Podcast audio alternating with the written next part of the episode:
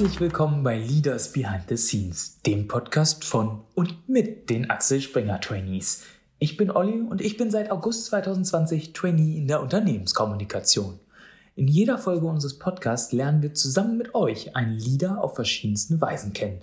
Heute spreche ich mit Felix Lander. Er ist Chief Revenue Officer bei Business Insider Deutschland. Wir haben bei ihm nachgefragt, was ihn als Chef ausmacht ob seine Mitarbeiter das ähnlich sehen und wie viel Business Insider Deutschland eigentlich mit der amerikanischen Marke zu tun hat.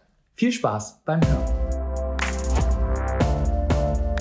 Jetzt habe ich Felix bei mir. Danke, dass du Zeit hast für uns und dich unseren Fragen stellst. Moin Olli, danke, dass ich dabei sein darf. Wir starten auch gleich durch mit dem Fragenhagel. Also da gibt es ganz schnell Fragen von mir nacheinander. Bist du bereit? Ja, schon, absolut. Erste Frage. Dein Job in einem Satz. Geld verdienen. Ja, das ist kein Satz, das waren zwei Wörter. äh, ich muss Geld verdienen für, für das Unternehmen. Früh kommen oder spät gehen? Spät gehen. Was ist deine größte Leidenschaft neben der Arbeit? Freeletics. Hast du ein Lieblingsreiseziel? Gern immer woanders hin. Union oder Hertha BSC? Union. Warum? Ist irgendwie sympathischer. Auto oder Und Fahrrad? Fahrrad. Und Baden-Württemberg oder Berlin? Ich komme aus Baden-Württemberg, habe mich aber für Berlin entschieden. Also Berlin. Warum, warum hast du dich für Berlin entschieden? Du, du, ich glaube, du bist aufgewachsen in Baden-Württemberg und hast da auch studiert. Ich bin aufgewachsen in der Nähe von Stuttgart und habe dann in Tübingen und Mannheim studiert. Und irgendwie wollte ich dann in die große Stadt. Das war mir irgendwie zu klein und äh, irgendwie hatte ich das Gefühl, da ist mehr los in Berlin. Seither bin ich hier geblieben und als guter Schwabe natürlich in Prenzlberg sehr zu Hause. Und, und was ist das, was dich am meisten nervt an Berlin? Ähm, vielleicht das Wetter dass es jetzt gleich schon wieder dunkel wird und jetzt ist es 13.30 Uhr. Aber das hast du in Baden-Württemberg doch auch, oder nicht? Ähm, ich glaube schon. Ich weiß es ehrlich gesagt nicht mehr, ob das so früh war. Mir kam es irgendwie anders vor. Aber vielleicht war ich da auch noch irgendwie blauäugiger, als ich noch jünger war. okay, super. Dann Gehen wir mal weiter. Das hast du souverän gemacht, unseren Fragenhagel. Jetzt gehen wir in die, in die Fragen, die ein bisschen länger auch beantwortet werden dürfen. Du bist ja Chief Revenue Officer bei Business Insider Deutschland. Was sind da eure, deine größten Herausforderungen im Moment? Also dieses Jahr kann man natürlich sagen, oder generell, dass, dass äh, die Aufgabe oder die Hauptverantwortung, wie ich gerade ja schon gesagt habe, ist, dass wir mit unserem, äh, mit unserem Kleinunternehmen Business Insider Deutschland Geld verdienen. Und ähm, die Pandemie und Corona und der Lockdown, das hat natürlich schon auch Auswirkungen auf die, ähm, die Werbeerlöse, die immer noch bei uns der Hauptumsatztreiber äh, sind. Und ich würde sagen, das ist, glaube ich, so dieses Jahr die größte Herausforderung natürlich gewesen. Allerdings ähm, kam bei uns noch erschwerend hinzu, dass wir mit Gründerszene gemerged sind und das auch verkündet haben, kurz nachdem wir alle dann zu Hause im Homeoffice saßen und äh, dementsprechend ähm, dann die Teams im Homeoffice zusammenführen mussten. Und da würde ich sagen, dieses Jahr ist auch immer noch eine der, der größten Herausforderungen. Aber wir, wir sind auf jeden Fall sehr pos positiv und äh, ich glaube, das Schlimmste haben wir hinter uns, hoffe ich. Also geht der Blick positiv nach, nach vorne. Immer, auf jeden Fall. Wie würdest du dich selbst als Chef beschreiben? Das ist schwierig. Ähm, auf jeden Fall sehr hands-on und ähm, teamorientiert. Also ich glaube, bei mir ist es auf jeden Fall immer so, dass ich nicht ähm, top-down manage und wahrscheinlich, wenn andere sagen, ich kann zu schlecht delegieren, ich arbeite daran, aber an sich bin ich eigentlich äh, echt ein Teamplayer und versuche das auch so äh, immer zu machen, dass wir eigentlich, wenn es Aufgaben gibt, die fair verteilen und nicht immer ne, das Team arbeitet und ich nichts mache.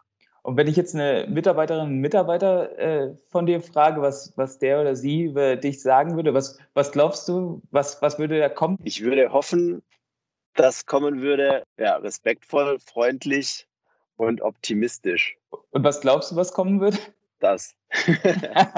das wäre ja super. Ja. Nee, würde ich sagen. Also es ist ja auch so bei uns, dass wir gerade in den Teams komplett neu zusammengewürfelt wurden und wahrscheinlich würden da sind verschiedene Teams, wenn die einen das und die anderen das sagen.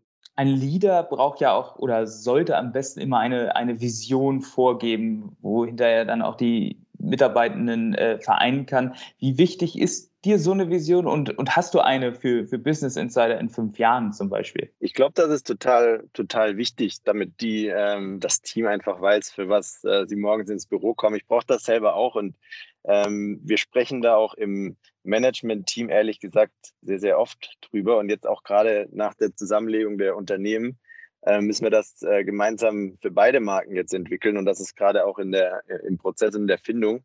Generell für Business Insider ist äh, bei uns und meine Vision, dass wir für äh, eine Zielgruppe, nämlich die Young Professionals in Deutschland, die Medienmarke Nummer eins werden, die beliebteste Medienmarke und als Chief Revenue Officer natürlich auch genug Geld verdienen, um das, äh, das finanzieren zu können. Ich glaube, in der digitalen äh, Newslandschaft ist das auf jeden Fall immer eine Herausforderung. In den USA, Business Insider ist ja schon eine riesige Marke. Wie viel guckt man sich da von den Kollegen ab? Wie, wie sehr ist da vielleicht auch der Austausch da? Ja, ist eine gute Frage. Also wir sind in Deutschland mit der Business Insider Deutschland ja eine Lizenz. Das heißt, rein gesellschaftsrechtlich getrennt von Insider Inc., auch wenn wir mit Axel Springer die gleiche Muttergesellschaft haben.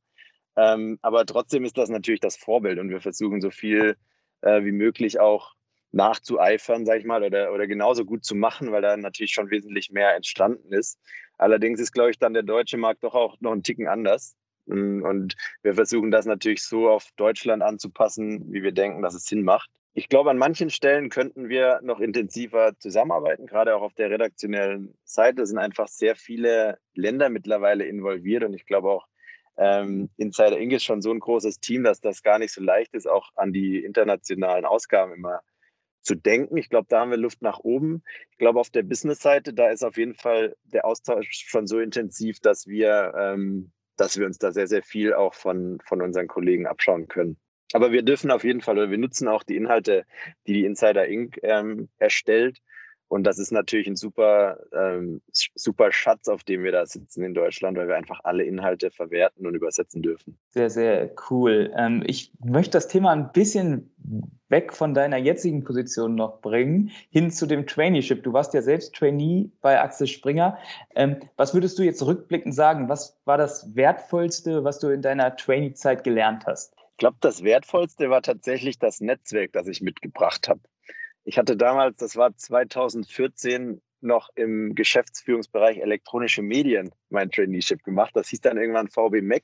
Man konnte sich recht frei die Abteilungen aussuchen. Ich bin wirklich, ähm, manche würden sagen, ohne Konzept durchs Haus gelaufen und habe verschiedene Stationen einfach mitgenommen. Das ist natürlich auf der einen Seite ein Nachteil, ne, weil man sein Profil in der Zeit dann weniger schärft, wenn man unterschiedliche Bereiche ähm, auch in unterschiedlichen Abteilungen sieht.